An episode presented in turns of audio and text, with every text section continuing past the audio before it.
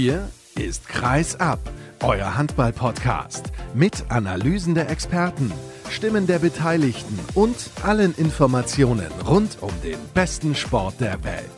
Mit eurem Gastgeber Sascha Staat.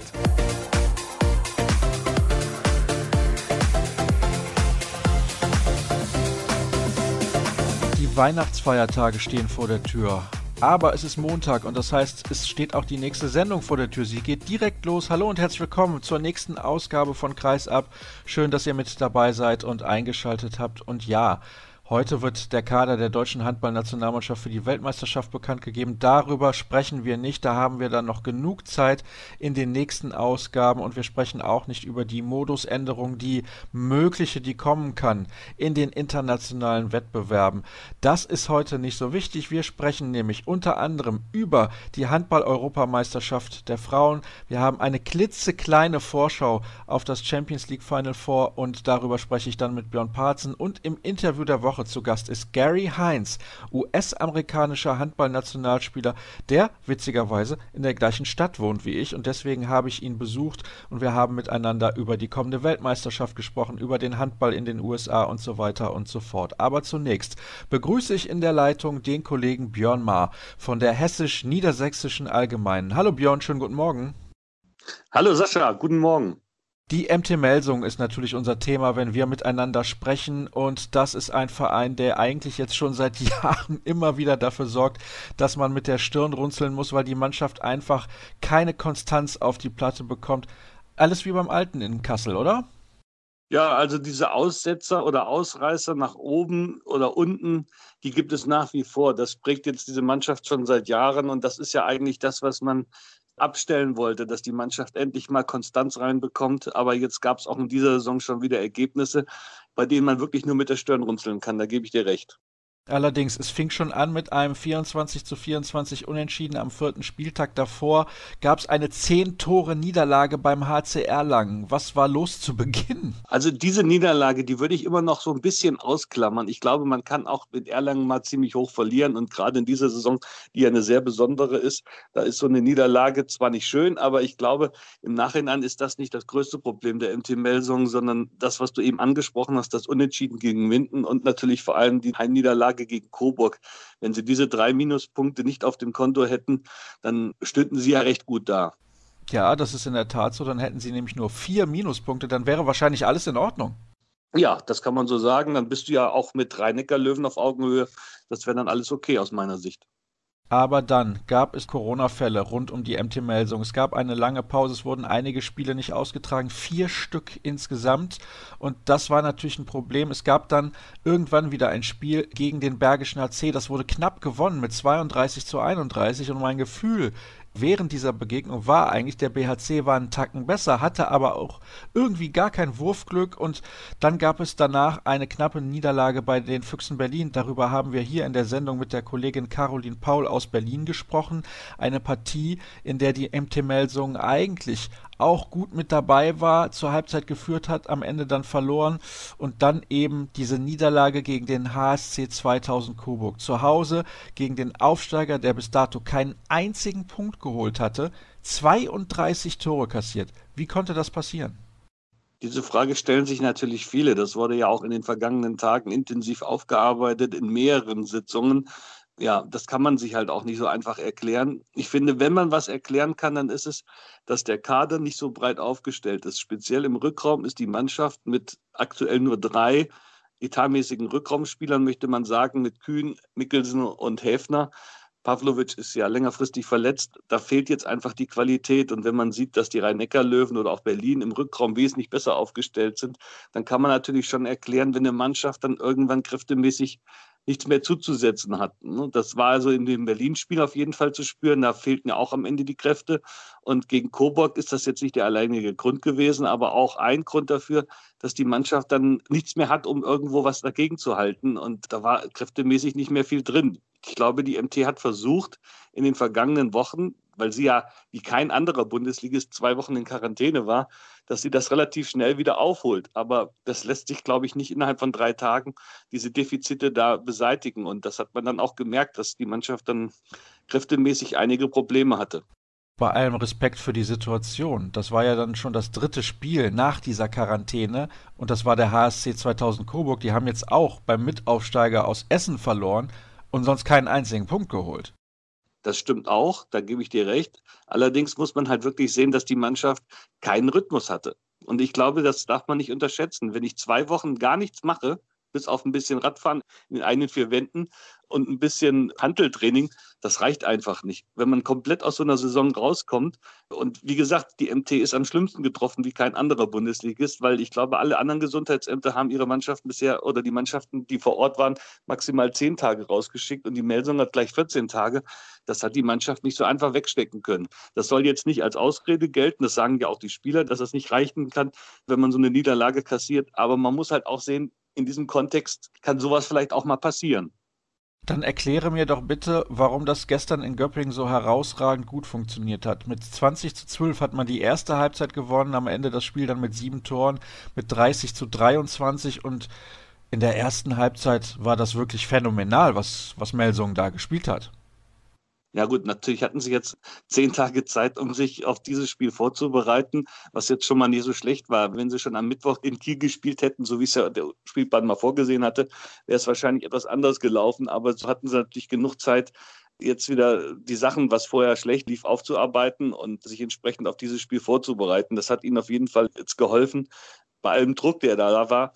Und man hat halt auch gesehen, wenn Kühn, Häfner fit sind, die Kraft haben, dann sind sie halt auch nur schwer zu stoppen. Ne? Das muss man halt ehrlich sagen. Und wenn dann solche Leute wie Kastening dann nebenbei auch noch explodieren und das Phänomenalste waren ja gestern absolut die Torhüter, weil das hat man, glaube ich, jetzt nicht erwartet, dass sowohl Heinevetter als auch Simic so einen überragenden Tag haben. Das war wirklich so, denn Heinefetter hat in der ersten Halbzeit unglaublich gehalten und auch zu Beginn der zweiten war er nicht schlecht. Dann hat sich Gudmundur Gudmundsson für einen Wechsel entschieden, der zu dem Zeitpunkt vielleicht sogar ein bisschen überraschend kam. Das wurde hinterher auch im TV-Interview mit Heinefetter ja thematisiert und Simic hält einen Ball nach dem anderen. Der war aber auch richtig heiß wie Frittenfett.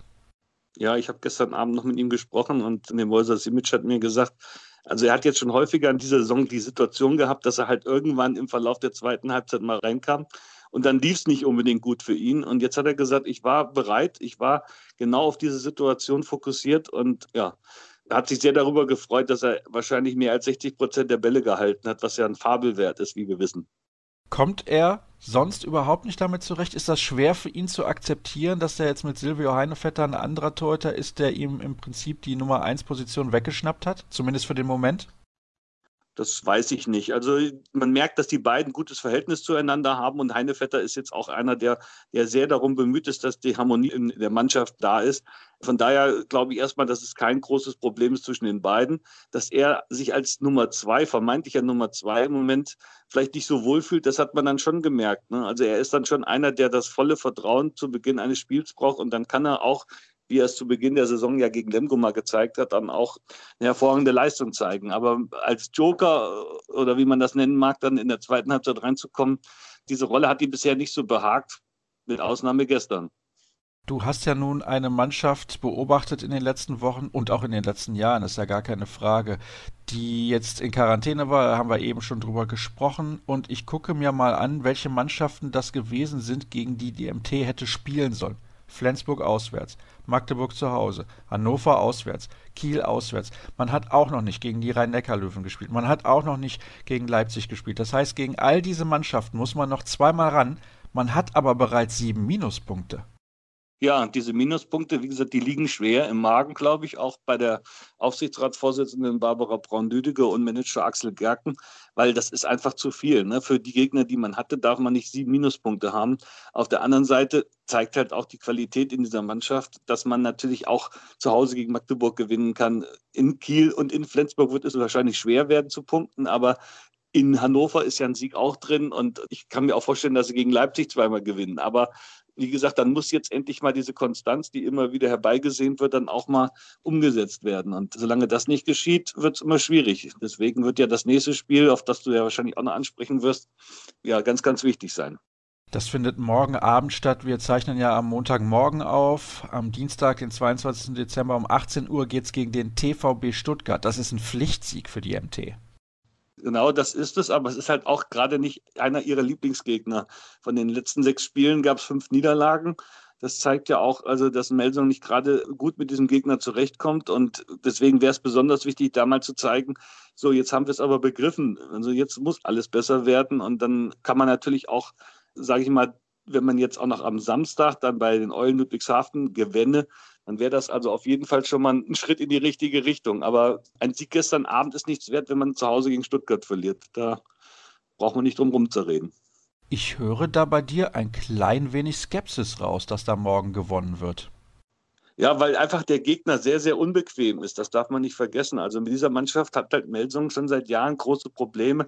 Dann ist auch Yogi Bitter natürlich immer ein Faktor in diesem Spiel da muss man mal gucken, wie Melsung damit zurechtkommt. Also dieser Gegner behagt den Melsungern absolut nicht.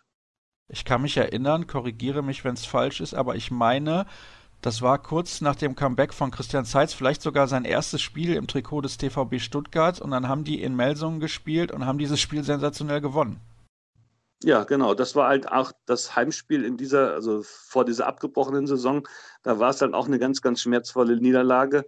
Aber wie gesagt, auch in den Jahren zuvor lief es jetzt nicht besonders gut gegen diesen Gegner. Es fing ja damit an, dass 2017, als Kühn, Reichmann und Lemke zur MT kamen, da gab es ja auch das erste Punktspiel der Saison in Stuttgart und nach einer phänomenalen Vorbereitung gab es damals die große Ernüchterung und Melsung verlor in Stuttgart. Von daher sitzt das immer noch tief, also wenn es gegen diesen Gegner geht. Dieses Spiel sollte man sich also angucken, wenn man die Gelegenheit dazu hat. Schauen wir nochmal ganz kurz auf den Kader, aber ich bin nach wie vor der Meinung, ich weiß nicht, wie du das siehst, dass der MT ein richtiger Spielmacher fehlt. Ein Spieler, der wuselig ist, ein Spieler, der für die Halben spielt, für diese Shooter, die man im Kader hat. So ein Typ Miha Sarabetz. Nichts gegen Lasse Mikkelsen, das ist ein sehr, sehr guter Spieler, gar keine Frage. Aber mit seiner Art Handball zu spielen, passt das irgendwie nicht mit Julius Kühn und Kai Hefner zusammen. Ja, es ist schwierig. Also diese Situation, die man jetzt hat mit dieser Besetzung, das ist nicht ganz einfach. Natürlich wünschte man sich, man hätte so einen Spieler wie Jim Gottfriedson oder Andy Schmid auf der Position, die klar vorgeben, was hier passiert. Da ist Lasse Mikkelsen ein anderer Typ. Ein exzellenter Handballer ohne Zweifel, aber halt auch nicht derjenige, der es schafft, immer diese Freiräume für die Nebenleute, also für die Halben in dem Fall zu schaffen.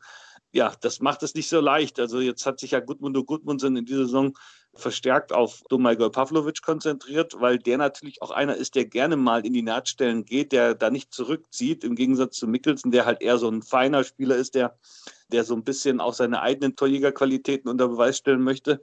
So einer fehlt jetzt im Moment auch. Pavlovic hat das wirklich hervorragend gemacht bis zu seinem verletzungsbedingten Ausscheiden in der Nachquarantänezeit.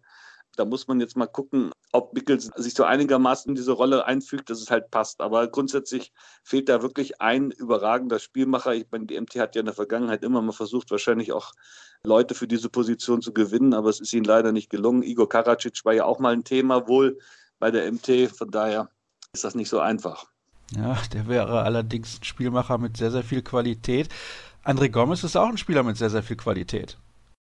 Ja, das ist auf jeden Fall, also ich habe mir auch schon ein paar Videos von ihm angesehen und ja, also wenn der zu MT Melsungen kommt, was ja nach wie vor nicht bestätigt ist, wäre das natürlich ein enormer Gewinn. Dann wäre man auf der Königsposition mit Julius Kühn und André Gomez sehr gut aufgestellt. Das ist aber nicht nur ein Gerücht, sondern vielleicht sogar ein bisschen mehr. Wie wahrscheinlich ist deiner Meinung nach ein Wechsel von Gomez in Richtung MT Melsungen? Ich würde es jetzt mal mit 90 Prozent bezeichnen. Ich glaube, das sagt schon sehr viel aus. Das wäre auf jeden Fall ein richtiger Coup. Ich habe noch ein Thema auf meinem Zettel, über das wir auf jeden Fall noch kurz sprechen müssen. Das ist Finn Lemke. Der hat die Weltmeisterschaft abgesagt und rund um diese Absagen gab es sehr, sehr viele Diskussionen. Seine Situation ist allerdings ein bisschen speziell. Warum? Ja, zum einen hat er natürlich jetzt selber eine Corona-Erkrankung hinter sich und hat da sehr drunter gelitten. Also so richtig gut ging es ihm ja nicht. Ne? Er hatte dann zwar auch jetzt nochmal einen Medizincheck, bei dem dann herauskam, dass alles gut ist. Aber der hatte wirklich halt einige heftige Symptome, vielleicht nicht so schlimm wie bei Juri Knorr, aber gut ging es ihm definitiv nicht. Und er hat natürlich auch noch die Situation, dass er zwei kleine Kinder zu Hause hat. Und er will natürlich dann auch bei der Familie sein, weil er auch weiß, welche Konsequenzen und Folgen das mitunter hat.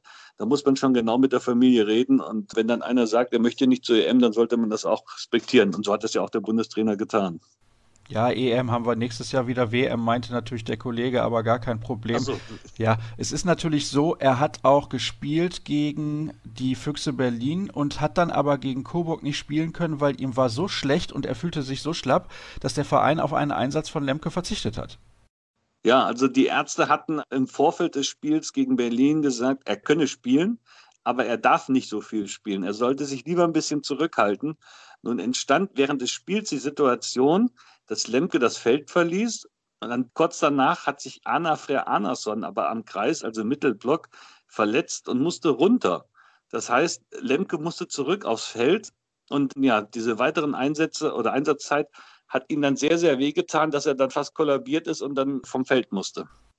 Das sagt natürlich alles und da sieht man doch, wie schwer diese Krankheit auch sein kann. Deswegen absolut nachvollziehbar, dass er nicht mit zur Weltmeisterschaft fährt. Übrigens habe ich an anderer Stelle kritisiert, dass die Spieler sich nicht klar und deutlich äußern. Der eine oder andere könnte ruhig mal sagen, ich habe Angst, mich dort zu infizieren. Ich glaube nicht, dass das funktioniert mit der Bubble in Ägypten. Das würde mich sehr freuen. Ein bisschen mehr Transparenz, ein bisschen mehr Klarheit in den Aussagen möchte ich an dieser Stelle nochmal betonen. Es ist nicht so, dass ich nicht nachvollziehen kann, wenn Spieler die Teilnahme am Turnier absagen. Darum geht es mir überhaupt nicht. Aber wenn man zum Beispiel von familiären Gründen spricht, dann kann man das vielleicht mal erklären, damit jeder auch genau weiß, was bedeutet das eigentlich und welche Konsequenzen hätte das für einen Spieler bzw. die Familie, wenn der Spieler mehrere Wochen weg ist. Denn der ist jedes Jahr im Januar vier Wochen weg. Also es ist nicht so, dass das bei anderen Turnieren dann ein bisschen kürzer wäre, sondern das ist genauso lange und darum ging es mir eigentlich. Björn, gibt es noch irgendwas hinzuzufügen? Nein, aus meiner Sicht nicht. Vielen Dank. Ja, dann danke ich dir auch recht herzlich. Das soll es gewesen sein mit dem ersten Teil von Episode 262. Gleich gibt es den zweiten.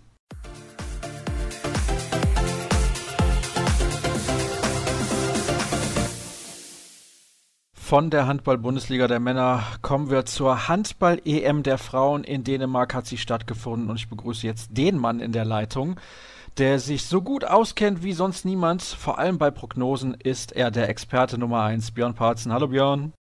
Hallo Sascha. Gerne immer wieder. Und am Schluss dann wird alles korrigiert. Genau. Ja, tatsächlich. So läuft es immer wieder, immer wieder und immer wieder wie ein alter Dieselmotor. Und auch dieses Mal hast du wirklich herausragend vorhergesagt. Das muss man mal unterstreichen. Aber gut, da kommen wir gleich zu. Lass uns zunächst mal über das Finale sprechen. Norwegen hat zum achten Mal den Titel geholt und ist natürlich damit der Rekordsieger in einem Finale gegen Frankreich, das, naja, sagen wir es mal so, vom Niveau her überschaubar war. Ja, es war eben ein Defensivfinale. Und ich sage mal, eine Statistik sticht heraus, wenn die vorher jemand gesagt hätte, dann könnte man sich fast schon denken, wie das Finale gelaufen ist, nämlich die Statistik Gegenstoßtore. Bei der Statistik Gegenstoßtore steht es tatsächlich 3 zu 1 für Frankreich gegen Norwegen, was auch bedeutet, dass die Franzosen ihre Taktik komplett umgesetzt haben, diese Gegenstöße der Norwegerinnen nämlich zu verhindern. Und wer gedacht hatte, das Finale der WM vor drei Jahren in Deutschland sei schon arm an Toren gewesen zwischen Frankreich und Norwegen mit einem 23 zu 21, wurde heute nochmal eines Besseren belehrt. Es stand 22 zu 20 und es war auch umgekehrt, nämlich die Französinnen haben heute verloren, nicht der Weltmeister von 17, sondern nach vier titellosen Jahren haben die Norwegerinnen heute zurückgeschlagen und sich ihren achten EM-Titel gesichert. Ja, es war ein sehr von Taktik und Defensive geprägtes Spiel und ein Spiel, in dem beide Mannschaften zu unterschiedlichen Spielzeiten unterschiedlich viele Fehler gemacht haben. Gerade am Schluss, wenn man gesehen hat, Frankreich führt 19 zu 18, hat das Spiel eigentlich gedreht. Was sie sich dann aber in den letzten fünf Minuten an Fehlern geleistet haben, das bestrafen die Norweger selbst dann, wenn sie eben ohne Gegenstöße spielen. Und ja, es war ein, ein verdienter Turniersieg für Norwegen, wobei sie in den beiden letzten Spielen nicht mehr an die tollen Leistungen anknüpfen konnten aus der Vor- und der Hauptrunde. Das ist in der Tat so. Sie haben in der Vor- und der Hauptrunde eigentlich jeden Gegner von der Platte gefegt und diesmal war es anders. Du hast ja auch angesprochen, warum es so war. Es war ein von Defensive und Taktik geprägtes Spiel. Trotzdem muss ich mich wundern. Norwegen 16 Turnover, also technische Fehler. Bei den Französinnen sind es 10, 26 insgesamt. Das spiegelt meines Erachtens schon das Niveau dieses Endspiels wider. Ja, auf jeden Fall. Also die Fehlerzahl, das hatte ich ja gesagt, die Norwegerinnen waren am Anfang sehr oder zwischendurch bis zur Pause sehr dominant. Da hatte Frankreich schon einige Fehler und dann aber in der, in der Phase, als Frankreich dann aus einem Minus 4 zur Pause ein Plus 1 gemacht hat, da hat Norwegen auch sehr viele und, und die Zahlen sagen natürlich das eine. Das andere ist, ich sag mal, Fehlpässe, Ballverluste, technische Fehler. Also das war für die Verhältnisse, wie Norwegen und Frankreich vorher gespielt haben. Es waren ja die beiden einzigen ungeschlagenen Mannschaften des Turniers. Norwegen ist jetzt wirklich durch mit acht Siegen aus acht Spielen. Die Französinnen hatten zwischendurch mal ein Remis gegen Frankreich und jetzt eben das Finale verloren. Ja, also diese Fehlerquoten war man nicht mehr gewohnt. Und ich sag mal, es hatten alle quasi einen gestrigen Tag zum Ausruhen und heute nochmal einen Dreivierteltag.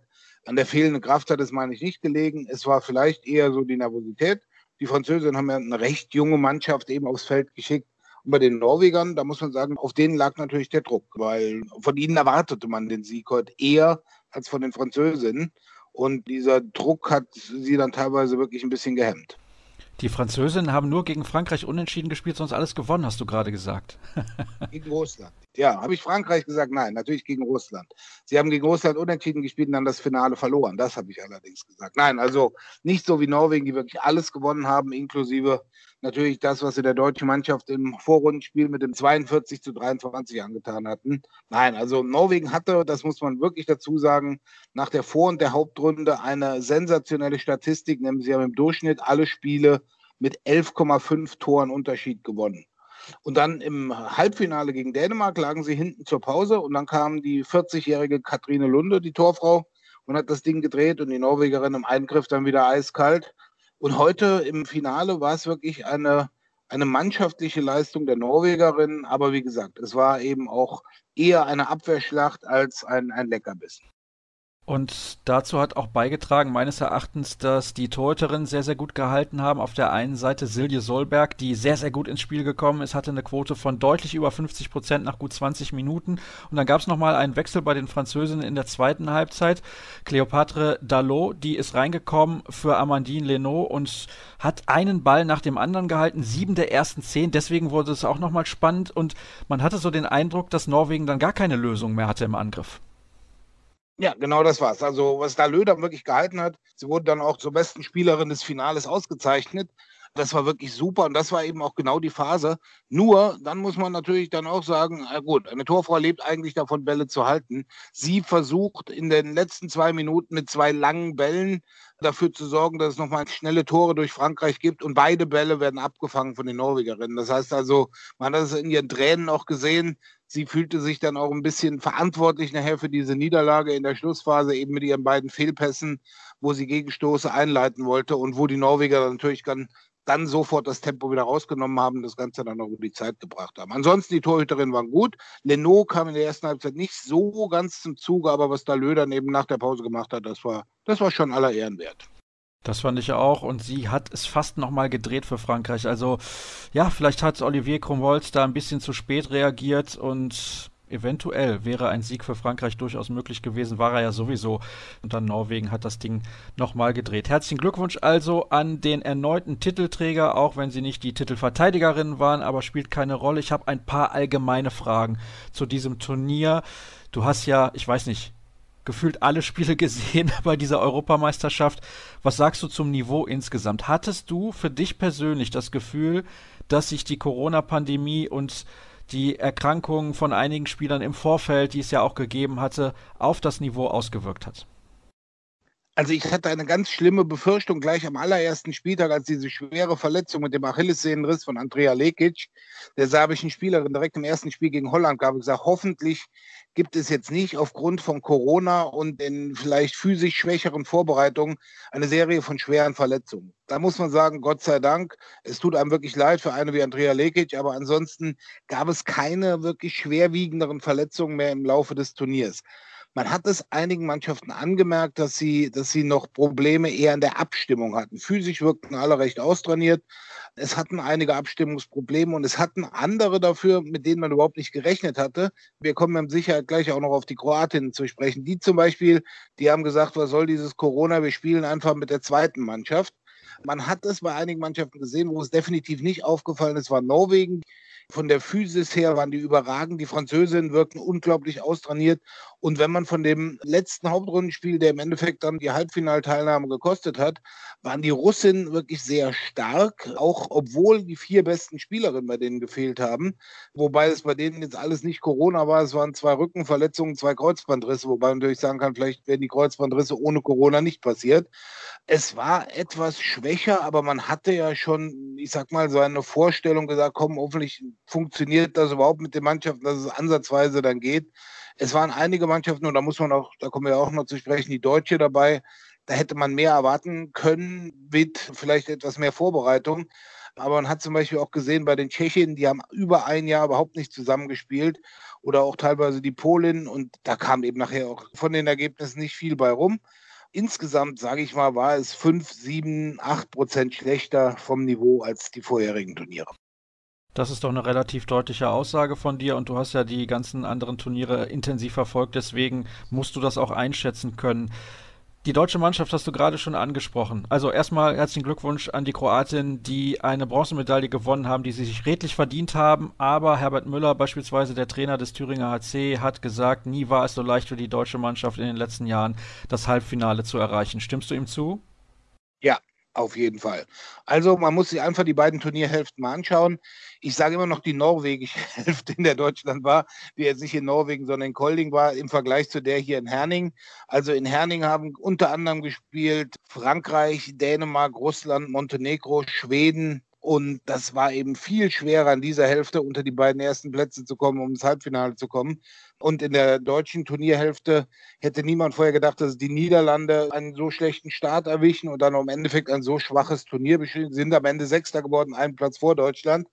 Aber sie waren sicherlich auch einer der Kandidaten fürs Halbfinale. Und wenn man es einfach realistisch betrachtet, gegen diese kroatische Mannschaft hätte Deutschland mit zwei Toren gewinnen müssen und wäre im Halbfinale gewesen. Ob sie da eine Chance gehabt hätten gegen Frankreich, ist die eine Sache, aber sie wären im Halbfinale, sie wären unter den ersten vier, hätten sich direkt für die WM qualifiziert und ein Spotlight setzen können für den deutschen Frauenhandball. Sie haben es nicht geschafft gegen Kroatien. Erst war vor der Pause zu viele freie Chancen vergeben und dann nach der Pause im entscheidenden Spiel gegen Kroatien elf Minuten, glaube ich, kein Tor erzielt. Und das hat selbst gegen eine Mannschaft wie Kroatien hat das nicht gereicht. Also die Kroatin, da muss man den Hut ziehen, wirklich, wie die sich heute auch nochmal aufgeopfert haben im Spiel um Platz drei. Aber das war ein, ein machbarer Gegner, wo man wirklich sagen musste, da hätte man diese zwei Turniere, auch die Erfahrung aus den beiden letzten Turnieren, als man in Frankreich und speziell auch in Japan kurz vor dem Ziel Halbfinale gescheitert war, hätte man diese Erfahrung einbringen können, aber es hat irgendwie nicht gereicht. Ich habe auch keine Erklärung, woran es lag. Ob es jetzt nur die, die Abschlussschwäche war oder ob die generelle Vorbereitung gefehlt hat, aber gegen diese kroatische Mannschaft hätte man mit Sicherheit mit zwei Toren gewinnen können. Gewinnen können oder gewinnen müssen? Müssen, was ist müssen? Ja, dann sagen wir, wir hätten gewinnen müssen. Man muss nie etwas. Ich sag mal, die Dänen hätten heute auch gegen die Kroaten gewinnen müssen und haben mit sechs Toren verloren. Man hätte gewinnen können. Oder ich sag mal, es wäre ein durchaus erwartbares Ergebnis gewesen, dieser Sieg mit zwei Toren, der dann auch gereicht hätte. Jetzt ist es nun mal am Ende der siebte Platz geworden. Ach, Schwer zu sagen, ob das nun gut oder schlecht ist. Ich will mich da nicht final festlegen. Ich bin aber trotzdem ein bisschen enttäuscht. Es gab diese unsäglich hohe Pleite gegen Norwegen. Ja, es gab zum Auftakt diesen Sieg gegen Rumänien, aber die waren auch ein bisschen ersatzgeschwächt und da hing alles an Christina Neagu und es gab ein erzittertes Unentschieden gegen die Polen. Das war mir insgesamt ein bisschen zu wenig, was auch so die Körpersprache angeht. Das, was andere Nationen zeigen, also Körpersprache ist so ein bisschen das Mindeste, sag ich mal, dass man unbedingt ein Spiel gewinnen will. Stimmst du mir zu oder siehst du das komplett anders? Also ich sag's mal so, man kann zwei unterschiedliche Sachen sehen. Man kann den Sieg gegen Rumänien, du bist gut ins Turnier reingekommen und dann hast du wirklich zwei ganz schwache Spiele zum Abschluss der Vorrunde. Du kommst weiter in die Hauptrunde und machst dann den Cut. Wenn man die reine Punktebilanz sieht, war es das, was man erwartet hatte. Man zieht mit zwei Punkten in die Hauptrunde ein, man gewinnt gegen Rumänien, man verliert gegen Norwegen oder umgekehrt, wie auch immer. Jedenfalls in dieser Konstellation. Nur eben das Norwegen-Spiel, wie man sich dort hat vorführen lassen von den Norwegerinnen, das war natürlich ganz, ganz schlimm. Und gegen Polen hätte man einfach auch souveräner auftreten müssen. Man hatte das Spiel eigentlich kurz vor Schluss dann im Griff, gibt dann nochmal zwei Bälle her, spielt unentschieden kommt aber dann in die Hauptrunde rein. So, in der Hauptrunde dann das Bild eigentlich ein gutes Spiel gegen Ungarn und dann 55 gute Minuten gegen die Niederlande. Und wenn man das gewinnt, geht man vielleicht auch mit einem ganz anderen Selbstvertrauen in das entscheidende Spiel gegen Kroatien. Wobei man sagen muss, rein rechnerisch war das Ergebnis, ob man mit einem gegen Holland verliert oder mit zehn gewinnt, für die Endabrechnung, um ins Halbfinale zu kommen, war es unerheblich. Man musste gegen Kroatien gewinnen. Aber vielleicht wäre man damit etwas mehr, mehr Selbstvertrauen reingegangen. Ja, mir fehlten dann auch, da gebe ich dir recht, in einigen Bereichen der Mannschaft, zum Beispiel auch bei, bei einer erfahrenen wie der Kapitän Kinden als Senavicius, da fehlt mir ein bisschen die Emotionen. Und ja, die Körpersprache, die kam in einigen Spielen gut raus. Ich sag mal, Emily Bölk hat sehr viel Verantwortung übernommen, hat das versucht, ganz klare, meiner Meinung nach, die Matchwin oder die Siegerin der deutschen Mannschaft oder die beste Spielerin mit einer Julia Meithoff, wo man gesehen hat, welches Potenzial die nach einem halben Jahr in Bietigheim schon hat. Und dann kann man natürlich auch sagen, sehr gut ausgebildet in Bensheim. Dina Eckerle hat eine solide bis teilweise gute EM gespielt. Und ja, und auch eine Marlene Zapf auf rechts außen hat mich sehr positiv überrascht, weil dort hatte ich eigentlich eine Amelie Berger gesehen gehabt, Gut, muss man jetzt sehen, die Körpersprache selber, Emotionalität hätte ich mir manchmal ein bisschen mehr gewünscht. Ich sage, es fehlte vielleicht von der Cleverness her, um sich dann auch in dem Spiel gegen Holland das Selbstvertrauen zu holen, um dann einfach auch mit breiter Brust gegen Kroatien aufzulaufen, zu sagen, euch schlagen wir heute mit zwei Toren. Zwei Fragen habe ich noch zu diesem Turnier, denn du hast nicht mehr allzu viel Zeit. Vor 22 Uhr gibt es das letzte Mal Essen in der Bubble. Deswegen will ich dich nicht allzu lange aufhalten, denn ganz kurz wollen wir natürlich auch noch vorausschauen auf das Champions League Final vor der Männer. Aber hast du das Gefühl gehabt, dort vor Ort, die Bubble funktioniert? Ja, also das wäre ein Thema, was ich auch gerne noch angesprochen hätte. Man muss da wirklich zwei Seiten ein großes Kompliment zollen. Also erstmal den Organisatoren, von Seiten des dänischen Handballverbands gemeinsam mit der EAF, dass sie in der Kürze der Zeit geschafft haben, diese halbe Turnierhälfte aus Norwegen hier in Kolding aufzubauen. Und das Turnier das muss man auch sagen, ordentlich in diesem Bereich oder sogar sehr, sehr ordentlich in dem Bereich unterzubringen. Wo man natürlich, ich war ja selber einer der Betroffenen dieser Bubble-Situation, den Hut ziehen muss, ist auch, wie die Mannschaften alle damit umgegangen sind. 16 Mannschaften mit, ich sag mal, mit allen Begleitern, 25 Menschen, die drei Wochen lang in ihrem Hotel sind und nur, ich sag mal, einmal am Tag wahlweise zum Training oder zum Spiel aus dem Hotel in die Halle fahren. Und zwischendrin, ich glaube, an zwei Tagen durften die Mannschaften dann in einen geschlossenen Kletterpark gehen, wo man eben dann als Red Bubble-Mitglied dann eben auch keinen anderen Menschen getroffen hat, um sich da einfach mal eine Stunde die Füße zu vertreten. Also es haben sich alle sehr, sehr diszipliniert an dieses Bubble-Konzept gehalten und man kann es ja sehen, 6000 Tests sind hier absolviert worden und es gab drei positive und die drei positiven wurden alle gemacht, bevor die jeweiligen drei Spielerinnen, zwei Serbinnen und eine Rumänin eben in die Bubble reingekommen sind. Das heißt, in der Bubble gab es keine einzige Erkrankung, was dann natürlich, wie es der ERF-Präsident heute auch sage, als Blaupause genommen werden kann für die WM in Ägypten, wo man natürlich eine viel größere Bubble hat, weil man doppelt so viele Mannschaften hat. Aber das muss man wirklich sagen, dieses Bubble-Konzept hat funktioniert, es haben sich alle dran gehalten. Und unter dem Aspekt muss man sagen, kam heute auch bei der Abschlusspressekonferenz raus, könnte das wirklich eine Veranstaltung gewesen sein, wo Teamsportverbände für größere Turniere eben dann für die Zukunft sich auch mal einige Informationen zu einholen können. Naja, bis auf Ambros Martin, den Trainer der Russen oder Ex-Trainer der Russen, hat das ja ganz gut geklappt. Ja, Ambros Martin so irgendwie die, die tragische Figur. Er ist aus der Bubble oder er war in der roten Bubble drin und hat jemanden aus der anderen Bubble die Hand gegeben hat dafür die dunkelrote Karte bekommen, weil das war genau vorher gesagt, es darf keinerlei Kontakt zwischen den einzelnen Zonen gegeben haben. Er hat also die dunkelrote Karte von der ERF bekommen und hat dann die rote Karte von seinem Verband bekommen. Er ist nämlich auf der Fahrt vom verlorenen Hauptrundenspiel gegen Dänemark ins Mannschaftshotel entlassen worden und durfte dann nicht mal mehr beim Spiel um Platz 5 gegen die Niederlande auf der Bank sitzen. Mit der einen Begründung, dass er zu oft wieder ins Spanische verfallen sei und da die Mannschaft nicht mehr genau instruiert konstruieren konnte und ihm wurde der Satz zurückgeworfen, den er am Anfang der Saison gesagt hatte, als er sich aus Rostov zurückgezogen hatte als Trainer. Er hat jetzt nur noch zwei Mannschaften, die russische Nationalmannschaft und seine Familie. Und der russische Verbandspräsident, Herr Schichkarev, ihm dann sagte, er kann sich jetzt auf die eine Mannschaft fokussieren. Und ja, also er ist während der EM, das hat man auch eher selten, dass jemand während eines Turniers entlassen wird, aber da saß dann sein Co-Trainer und ein russischer Assistenztrainer waren dann für die Mannschaft verantwortlich und die hat dann auch das Spiel in Platz 5 gewonnen. Ich finde es ehrlich gesagt ein bisschen lächerlich seitens des russischen Verbandes, das dann nicht noch bis zum Turnierende so durchzuziehen. Aber gut, Kommen wir noch abschließend zu deinen Prognosen. Ich lese mal gerade vor. Deutschland kommt ins Halbfinale, nur Polen schlechter als Kroatien. Die Niederlande holen den Titel. Russland definitiv unter den letzten vier. Norwegen packt es nicht ins Halbfinale. Das Einzige, was du vorhergesagt hast, wobei Vorhersagen ist ja da auch nicht korrekt. Du hast dir gewünscht, dass Nora Mörk ein tolles Turnier spielt. Das hat sie geschafft. Sie ist mit Abstand Torschützenkönigin geworden. Bei allem anderen hast du komplett versagt. Ja, also vor allem, ich sag mal, letztes Jahr habe ich gesagt, Spanien kommt nicht in die Hauptrunde. Mit einem Tor haben sie das WM-Finale dann verloren. Und bei den Kroatinnen, da muss ich allerdings auch dazu sagen, wenn man sich mit den kroatischen Spielerinnen unterhalten hat, also die haben mir eher beigepflichtet als nachher dem Abschlussranking. Die haben gesagt, wir sind zweimal in Folge letzter geworden, haben keinen einzigen Punkt geholt. Wir wollten zu dieser EM und wollten ein Spiel gewinnen. Wenn wir dieses eine Spiel gewinnen, fahren wir wegen meiner auch nach der Vorrunde wieder nach Hause.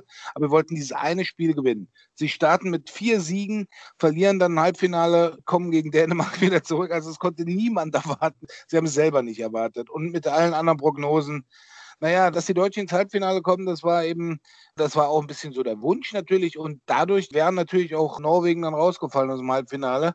Es konnte niemand ahnen, wie die Niederlande abstellen. Aber ich sag mal, wenn jemand sich komplett an das Gegenteil meiner Prognosen hält und darauf ein bisschen Geld setzt, also der Gewinn ist immer da.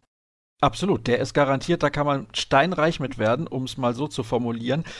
Paar Minuten hast du noch. Es sei mir noch die Frage erlaubt, Champions League Final Four, weil wir darauf in dieser Sendung nicht so ausführlich vorausschauen. Hinter dem Einsatz von Aaron Palmerson steht ein Fragezeichen. Es kann sein, dass er ausfällt. Wir haben Halbfinals Barcelona gegen Paris und Westbrem gegen Kiel. Also, da sage ich einfach, das Finale ist Vardar Skopje gegen Kielce. Nein, Spaß beiseite. Ja, wenn Aaron Palmerson ausfallen würde, ich habe es auch ansatzweise gehört, wäre das natürlich ein ganz heftiger Verlust für Barcelona, weil wenn man gesehen hat, wie er auch als Spielgestalter, als Spielmacher in den ersten Runden der Champions League da agiert hat, war das schon eine Augenweide. Aber ich habe gehört, es gibt auch noch die Chance, dass er vielleicht doch noch auflaufen kann. Also, wenn man auf die Halbfinals schaut, es sind ja genau die Mannschaften, die auch in den Gruppen der Saison 1920 gegeneinander gespielt haben, mit Westbrem und Kiel und mit Paris und Barcelona. Paris und Kiel waren in der laufenden Champions League-Saison jetzt nicht unbedingt das Maß aller Dinge. Das waren dann doch eher Westbrem und Barcelona. Wobei in Köln, das, das ist ja noch besser als meine Vorhersagen immer gewesen. Köln hat der Favorit seit, also man muss dazu sagen, der Favorit hat viermal gewonnen. 2010, 11, 12 und 15, zweimal Kiel, zweimal Barcelona. Die waren zu den Zeitpunkten die Favoriten. Danach und davor haben nie wieder die Favoriten gewonnen. Wenn wir jetzt also sagen, Barcelona und Westbrem sind die Favoriten, dann sage ich doch mal eiskalt, Paris und Kiel treffen im Finale aufeinander und Sander Sargosen wird der MVP beim vierten Champions League-Sieg der Kieler. Wir wissen also, wie es nicht kommt. Herzlichen Dank, Björn. Ab zum Abendessen und ein kleiner Hinweis noch in eigener Sache. Wer möchte, der kann am kommenden Montag und Dienstag mal bei Eurosport reinschauen, denn das Final Four wird ja im Free TV übertragen und ich begleite dann die Partie zwischen dem FC Barcelona und Paris Saint-Germain, das Halbfinale zwischen den beiden Top-Mannschaften. Bin schon sehr gespannt, wie das ausgehen wird und wie sich auch der THW dann präsentiert. Björn hat es gerade gesagt, er tippt auf ein völlig wildes Finale. Mal gucken, ob so kommen wird, wir werden es natürlich hinterher besprechen. Und jetzt machen wir erstmal eine kurze und letzte Pause in der heutigen Ausgabe. Gleich gibt es dann noch das Interview der Woche.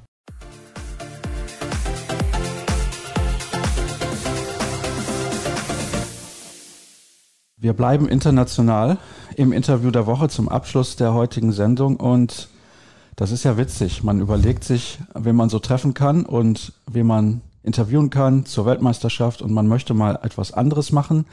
Und dann liest man einen Artikel in der Zeitung, in der lokalen Zeitung und ausgerechnet in der gleichen Stadt wohnt ein amerikanischer Nationalspieler, der wirklich auch Amerikaner ist. Und das ist auch sehr, sehr interessant. Gary Heinz. Hallo Gary. Hi. Du kommst ja eigentlich aus Georgia, aus der Nähe von Atlanta, bist in Atlanta aufgewachsen. Erkläre ja. mir bitte, warum spielst du Handball? Ja, gute Frage. Das ist der Nummer eins Frage immer. Also ich bin relativ gut in alles so Sport, Basketball, American Football, Leistungssport, so alles in der Schule.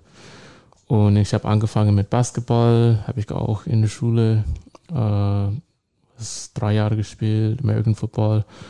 Und am Anfang, ich war 14 und unser Basketballcoach hat gesagt, ja, wir probieren einen neuen Sport, das heißt Team Handball bei uns heißt es. Und die machen so ein Programm, wo nach Olympia, die wurden mal so, dass die amerikanische Handball lernen.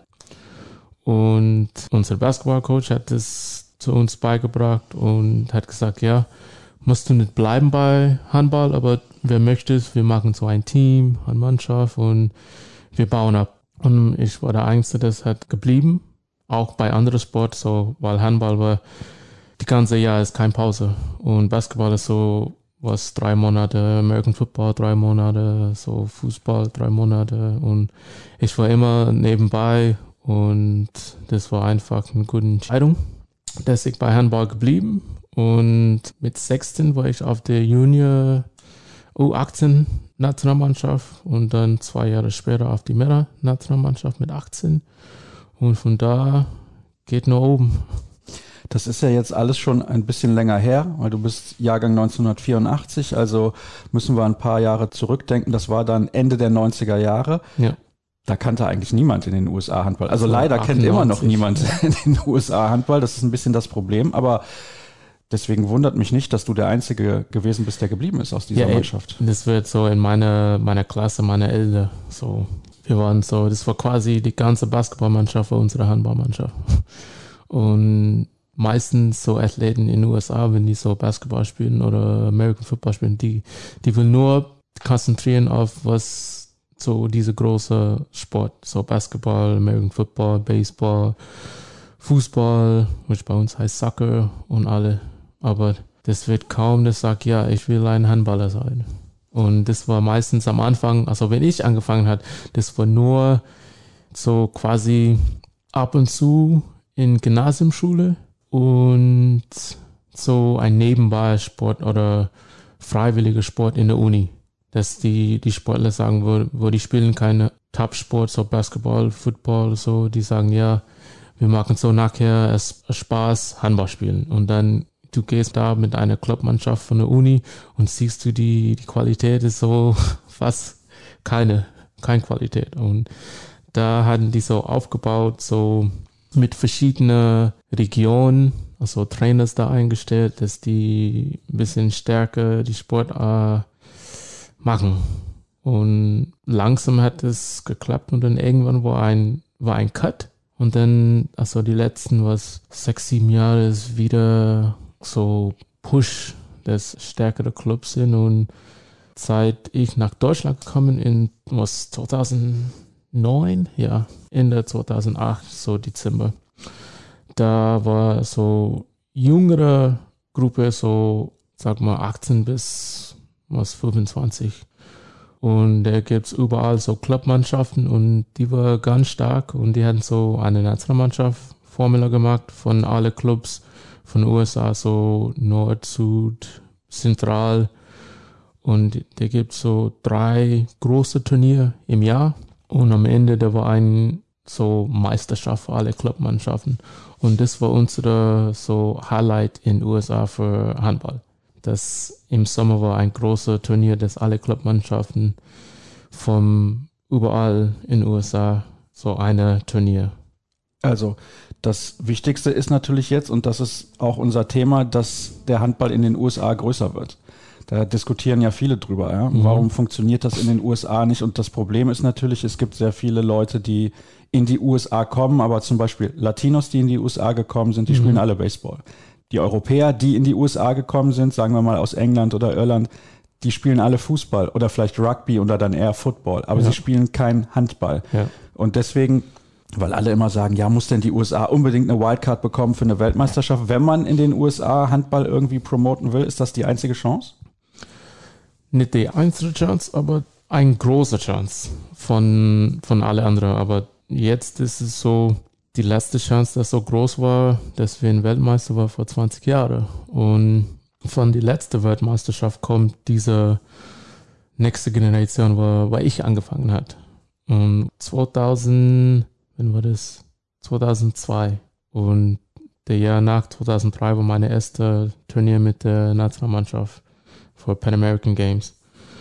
Und wenn wir so große Chance haben, die müssen so, so im Fernsehen schauen, online schauen und die Werbung und sag mal, ja, hier ist ein amerikanischer Spieler, der kommt aus irgendwo, hat hier angefangen und so eine große Werbung, dass die sagen, ja, Und dass die Leute können wirklich so jedes Spiel im Fernsehen sehen, dass sie mal gucken, sagen mal, wow, wie toller Sport.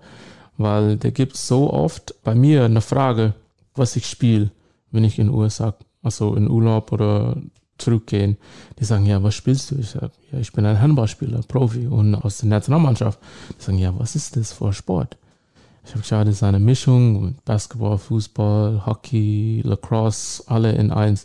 Und ich sage, na, was ist das? Der meiste denkt, dass du auf die Wand mit die Hand die Ball schlägst und so. Und ich, ich muss immer ein Video zeigen und so. Und ich sage, wow, war toll. Wie kann ich das spielen oder wo kann ich das sehen? Und die fragen immer. Und das große Problem ist, das nicht im Fernsehen oder einfach gepusht, so wie alle anderen so Kleinsport, so Marketing. Und jetzt, glaube ich, kommt die nächste Schritt, wo die sagen, ja, mag einen richtigen Schritt mit Werbung und zeigen im Fernsehen, Livestream. Also letzte Turnier, wir hatten unsere Spiele, also Livestream und Kommentar. Und das war ein gutes Ding. Ich glaube, also ich bin mir nicht sicher, du weißt das wahrscheinlich, ESPN oder NBC zeigen die Spiele jetzt? Ja, manchmal die zeigen so, also letztes Jahr, welches Turnier war das? Europameisterschaft? Ja, die haben so immer ein paar Highlights geschaut. Das war kurz, aber das ist ein Schritt. Aber du musst mal einfach mehr zeigen. Ich glaube, das war auch kurz nach der Europameisterschaft, als der Ex-NFL-Quarterback Jay Cutler bei Twitter irgendwie diskutiert hat und hat gesagt, ja, ich mache hier eine Mannschaft mit sechs ehemaligen NFL-Spielern, das reicht, dann werden wir Weltmeister im Handball. Hast du das gesehen? Das habe ich gehört. Und mit solcher so Kommentar, das kannst du nutzen und sagen, ja, wie kann man auf diese kleine Werbung was aufbauen? Und da können wir viel Werbung machen und unsere Sport pushen. Sag mal, ja, mach mal eine Mannschaft, probier mal, spiel gegen uns. Und da können wir, wie sagt man so, auf die Tür knupfen, so.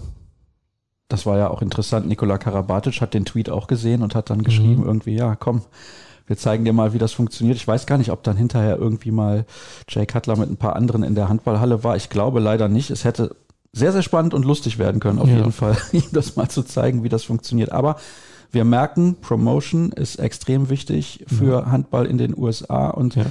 Jetzt gibt es in paar Wochen eine Handball-Weltmeisterschaft in Ägypten und du bist im Kader der amerikanischen Nationalmannschaft.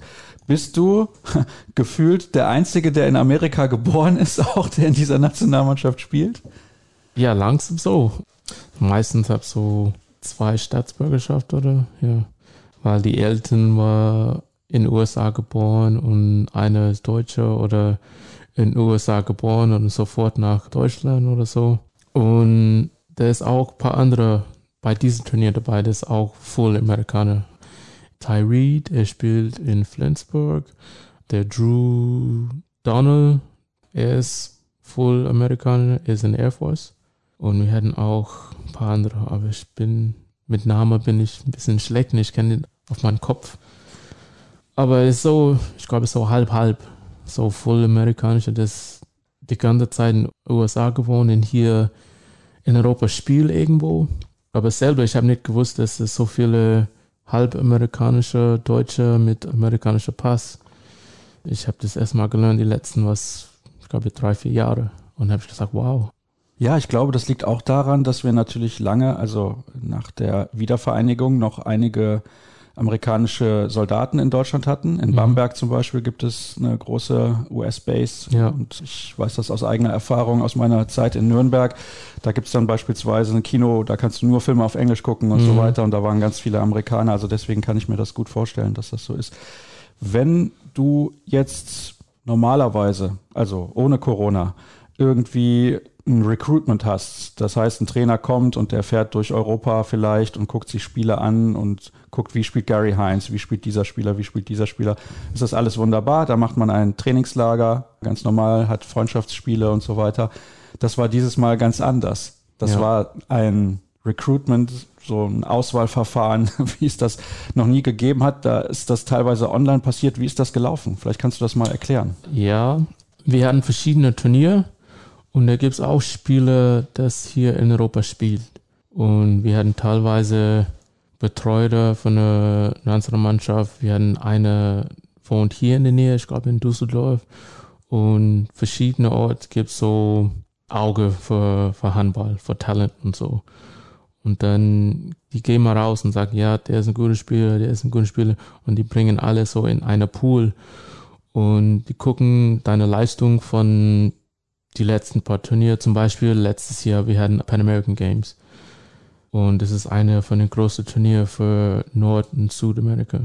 Und da gibt es auch ein paar Leute von dieser Mannschaft auch dabei sind dieses Jahr. Und jedes Mal da gibt es so Video zum Gucken, deine Spiele mit deinem Verein und wer, wer spielt nicht mit einem Verein, muss so Videos, Mission-Videos, dass sie sagen, ja, guck mal hier, mein Training, mein Spiel, bla bla bla.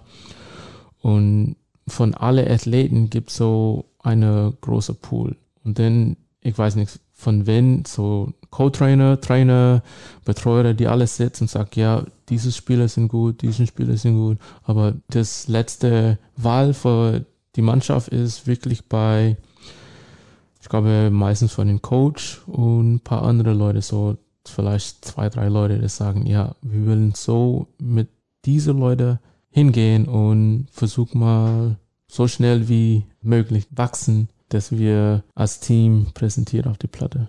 Und davor haben wir ein Trainingslager immer also das heißt, ihr habt normalerweise auch ganz regelmäßig Länderspiele und Pan American Games, hast du gerade schon gesagt. Das ist ja, ja jetzt ein kleines bisschen anders. Ich glaube, Nord- und Südamerika, die Verbände wurden ja auch geteilt. Mhm. Das heißt, für die USA in Zukunft eine größere Chance. Aber da mhm. gibt's noch Grönland. Und ja. Grönland war überhaupt nicht zufrieden, glaube ich, dass ihr die Wildcard bekommen habt.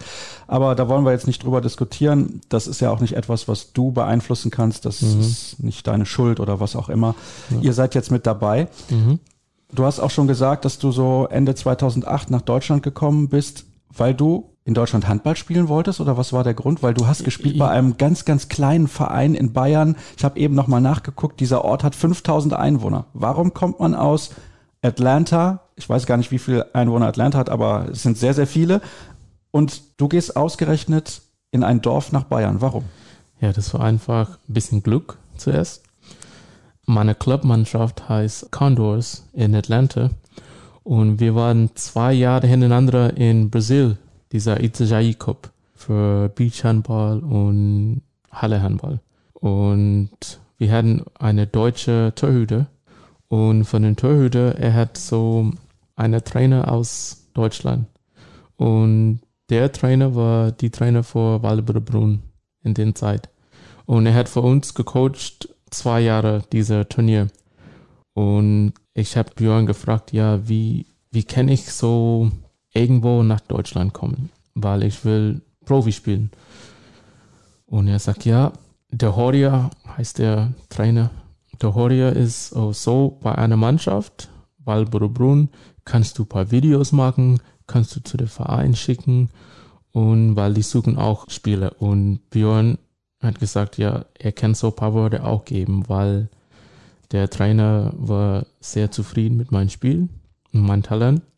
Habe ich so ein Highlight-Video gemacht. Ich habe das so rübergeschickt und er hat gesagt, ja, wir wollen, dass du mal rüberkommst. Zwei Wochen, so Probezeit, Training, Spiel und dann schauen wir weiter. Also dann habe ich einfach gesagt, ja, mache ich, ohne nicht, also ohne nachzudenken.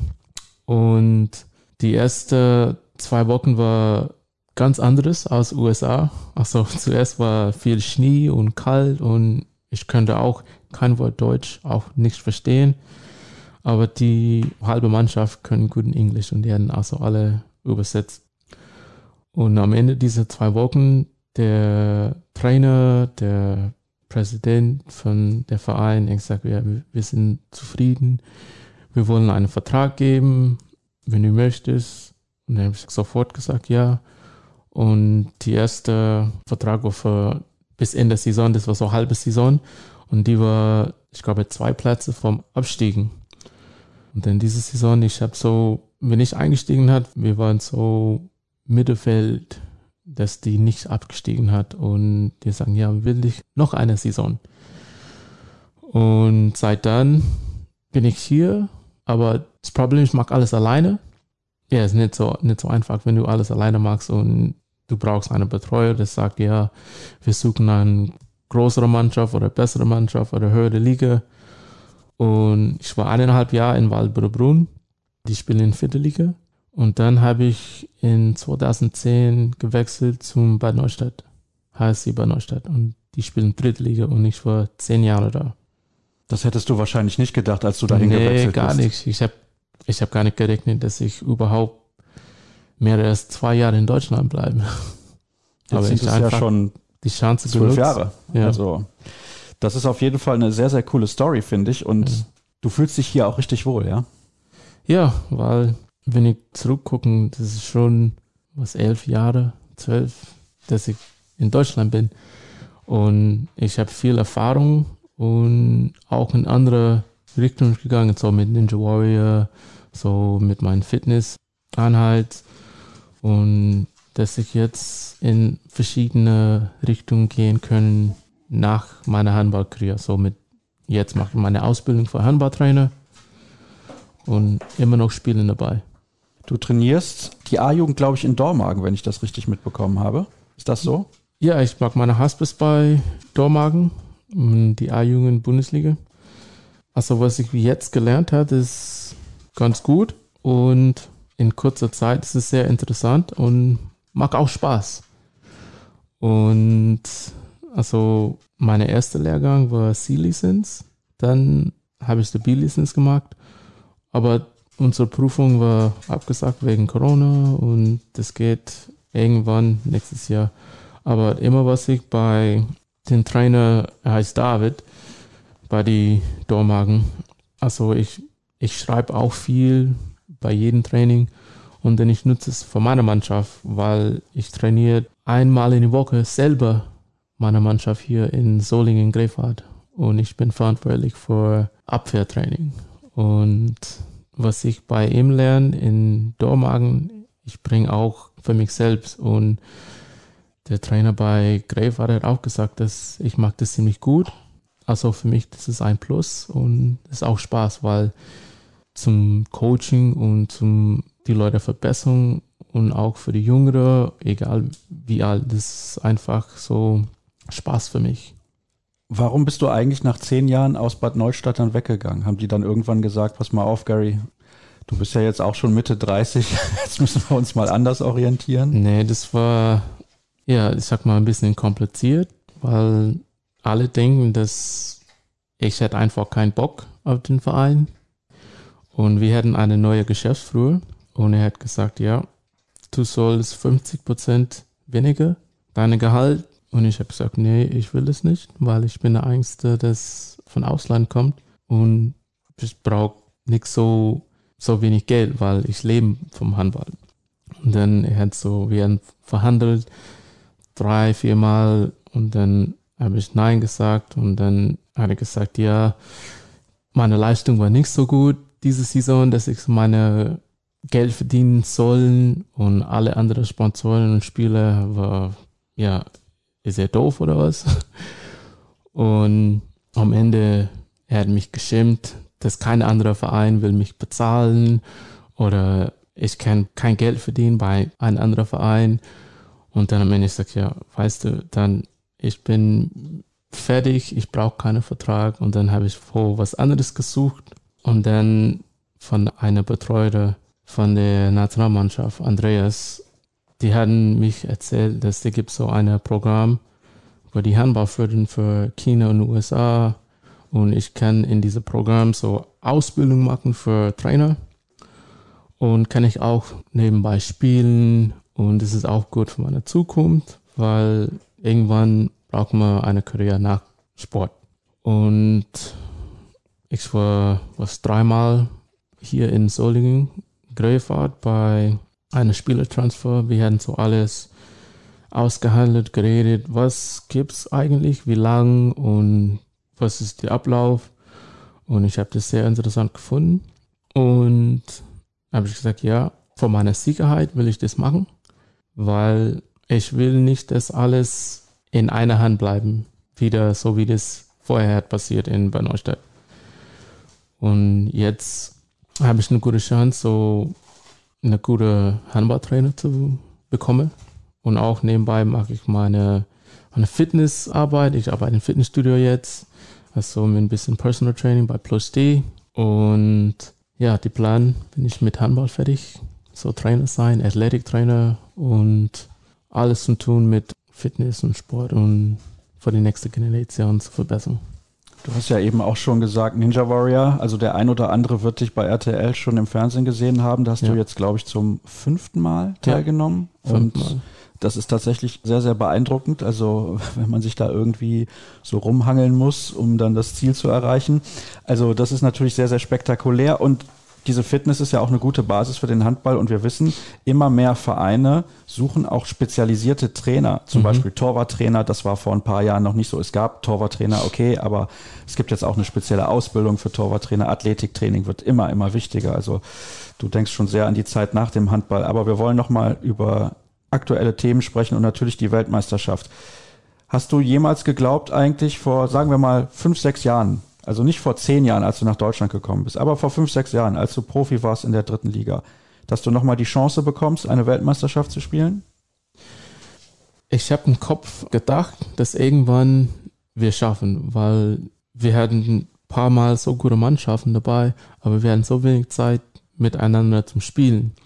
Und das ist immer das Problem. Wir haben gute Talent, aber das Problem ist, wenn wir zusammenwachsen muss, der Zeit ist so kurz, weil alle anderen Mannschaften spielen vielleicht zehn Jahre zusammen und die wachsen auch zusammen. Und ein paar Mal haben wir zum Beispiel, ich glaube vor vier, fünf Jahren, wir hatten WM geschafft mit zwei Spielen und die entschiedene Spiel war, weil wir hatten einfach nicht zusammengespielt.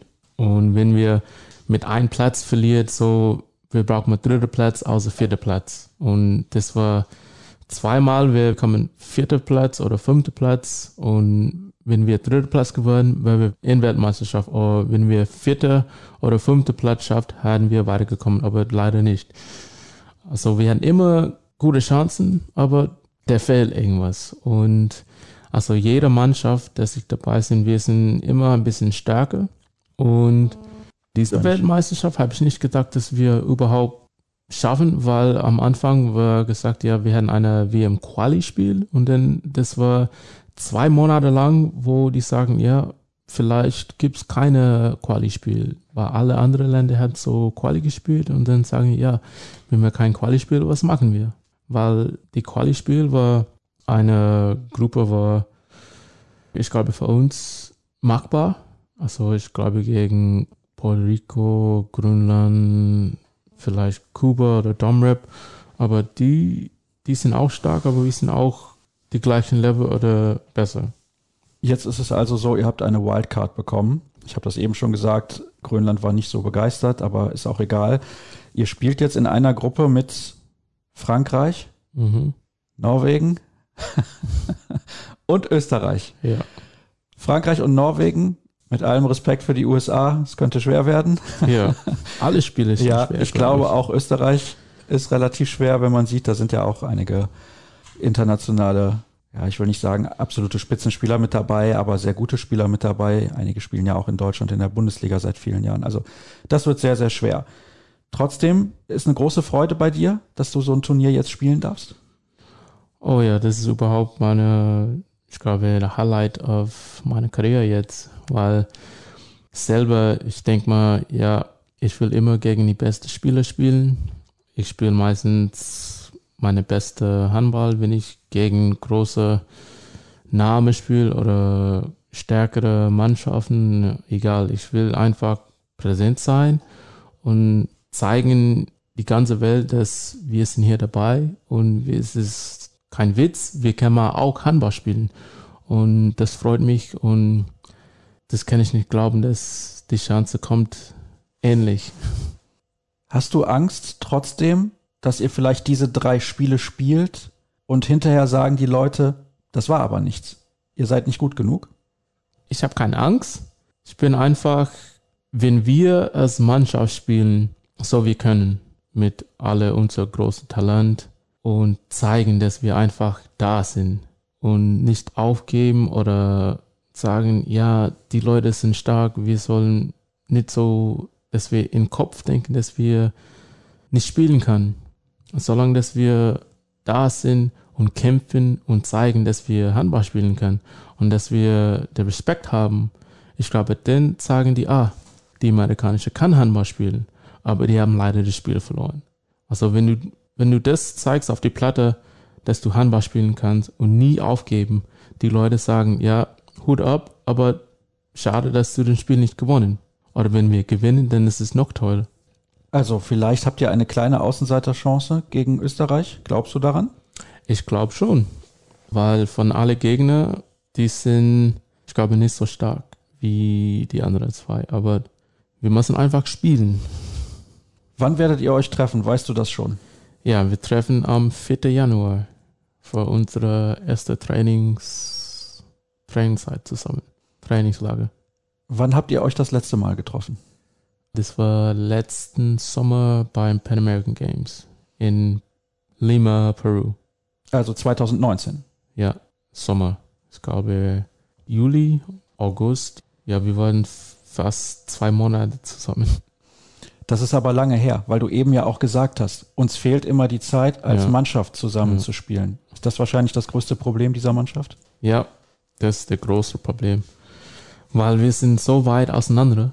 Und das ist jetzt, was die letzten, ich glaube, drei Jahre bei jeder internationalen Woche, dass die Nationalmannschaft Trainingslager hat, dass wir mehrere Zeit und nicht nach zwei Jahren zusammen oder nach drei Jahren wieder zurückkommen, dass wir mindestens so eins oder zweimal im Jahr ein Trainingslager, dass wir irgendwie bisschen zusammenwachsen und dass wir nicht vergessen, wie der Spieler spielt oder wie er reagiert oder aber wir sind trotzdem alle Top-Athleten und wir können spielen und das geht einfach schneller außer vielleicht normale Mannschaft, dass wir bisschen zusammenwachsen kann mit dieser sieben bis zehn Tage Trainingslager, weil wir trainieren zweimal am Tag meistens, haben auch Videoanalyse, wir haben auch so Mannschaftabend, dass wir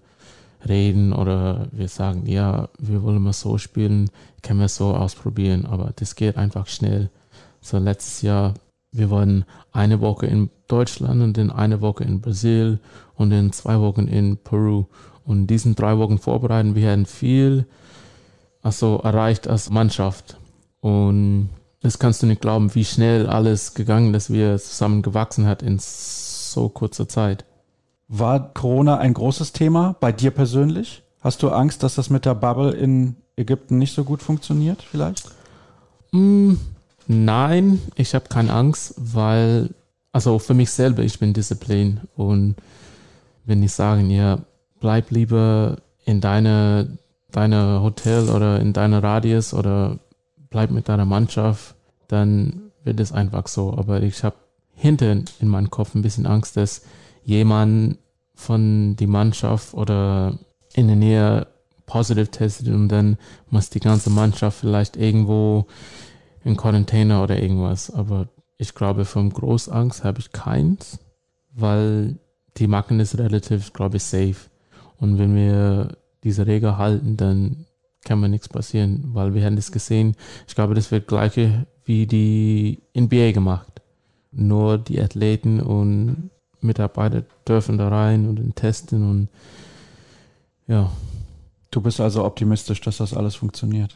Ja, muss man so denken manchmal. Ja, also du bist das ganze Gespräch schon über optimistisch, deswegen bin ich Ja. relativ optimistisch, dass das irgendwie Ja. funktioniert. Aber da gibt es immer hinten im Kopf, dass irgendwas passiert können und vielleicht will. Aber wenn es kommt, dann machen die irgendwas. Also die drei Spiele sind für dich dann der absolute Höhepunkt deiner Karriere. Ja, kann ich sagen, ja. Weil es meine erste WM. Und ja, außer Pan American Games ist der nächste Highlight. Ich bin sehr gespannt, wie das aussehen wird, muss ich zugeben. Ich möchte mal diese Mannschaft spielen sehen, weil man kennt natürlich auch eigentlich fast gar keine Spieler. Mhm. Man weiß nicht, wie ihr spielt. Und dann sieht man die Ergebnisse der letzten 15 Jahre gegen Grönland beispielsweise bei den Qualifikationsspielen. Und dann sieht man, dass die Mannschaft meistens keine Chance hatte. Und deswegen, ich bin gespannt auf dieses Spiel gegen Österreich. Wir haben es gesagt, Frankreich und Norwegen, das ist ein anderes Level, das mhm. wissen wir. Aber das ist für viele Mannschaften ein anderes Level, nicht nur ja. für die USA. Unser Ziel ist erstmal ein Spiel gewinnen in unserer Gruppe. Die erste Ziel. Ich bin sehr gespannt, wie das ist gegen Österreich. Ich werde ja. mir dieses Spiel auf jeden Fall ansehen, das kann ich dir versprechen. Ja. Einfach nur, um zu sehen, ob die Österreicher sich nicht hinterher zu Tode ärgern, dass sie ausgerechnet gegen euch vielleicht ein Spiel bei dieser Weltmeisterschaft verloren haben. Übrigens, wenn ihr dieses eine Spiel gewinnt, ist ja die Chance eigentlich ja, 100 Prozent, dass ihr noch drei weitere Spiele bekommt. Ja. ja. Das wäre natürlich auch super für die, für die Promotion und die Werbung für den Handball in den USA. Gary, Merry Christmas. Thank you. Das Merry ist nämlich Christmas. das letzte Interview der Woche vor Weihnachten. Und die nächste Sendung gibt es nicht am nächsten Montag. Das wäre nämlich Blödsinn. Da findet ja das Halbfinale in der Champions League statt. Erstmal Paris gegen Barcelona und dann Kiel gegen Westbrem. Also gibt es die Sendung Mittwoch nach dem Champions League Final Four. Und deswegen wünsche ich euch ein frohes Weihnachtsfest. Schön, dass ihr dieses Jahr mit dabei gewesen seid. Aber es gibt ja noch eine Sendung. Wie gesagt, kommenden Mittwoch. Alle weiteren Infos gibt's bei facebook.com slash kreisab, Twitter at kreisab.de und Instagram Hashtag Accountname kreisab. Vielen Dank. Es war eine lange Sendung. Ich glaube, es hat sich gelohnt und bis in ein paar Tagen. Tschüss.